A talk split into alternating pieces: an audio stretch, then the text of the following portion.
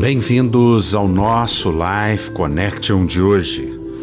Romanos capítulo 12, versículo 2, na versão amplificada, nos diz: E não vos conformeis com este século, mundo, moldado e adaptado de acordo com os seus costumes externos superficiais, mas transformai-vos pela completa renovação da vossa mente por seus novos ideais e novas atitudes. O texto é categórico em dizer para nós que existe uma possibilidade de estarmos amoldados aos ditames deste mundo, à maneira de pensar do mundo. Nós vivemos no mundo pós-modernidade. Nós vivemos num mundo em que as pessoas têm acesso a muito conhecimento, a muita informação e nós vivemos num mundo globalizado.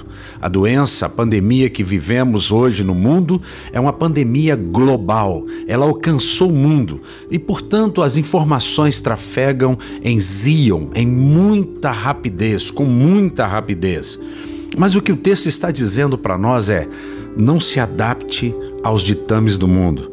Não faça da mídia, da mídia social, da internet, do Facebook, não faça dos jornais é, escrito, da imprensa escrita, da imprensa falada, não faça dela a sua maneira de viver.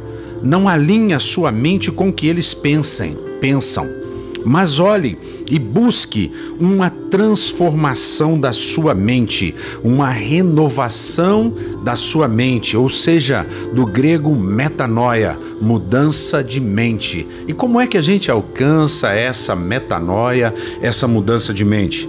A gente alcança isso quando a gente conhece a graça e a verdade que é Jesus. Nós então, quando entregamos a nossa vida ao Senhor Jesus e quando nós procuramos conhecê-lo através da Bíblia Sagrada e quando nós então buscamos através de uma intimidade com o Espírito Santo o conhecimento dessa graça e dessa verdade, nós experimentamos metanoia. E nós então temos uma renovação, uma transformação completa da nossa mente.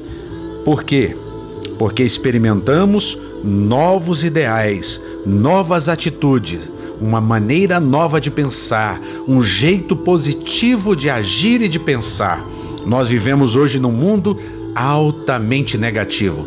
A igreja, os cristãos, precisam conhecer a palavra inerrante e que nos dá fé, nos dá esperança, nos dá certeza e plenitude de vida. Nós não podemos ser pessoas com a mente antiga, com a mente mundana. Nós temos a mente de Cristo. Que você pense nisso. Um beijo grande no coração.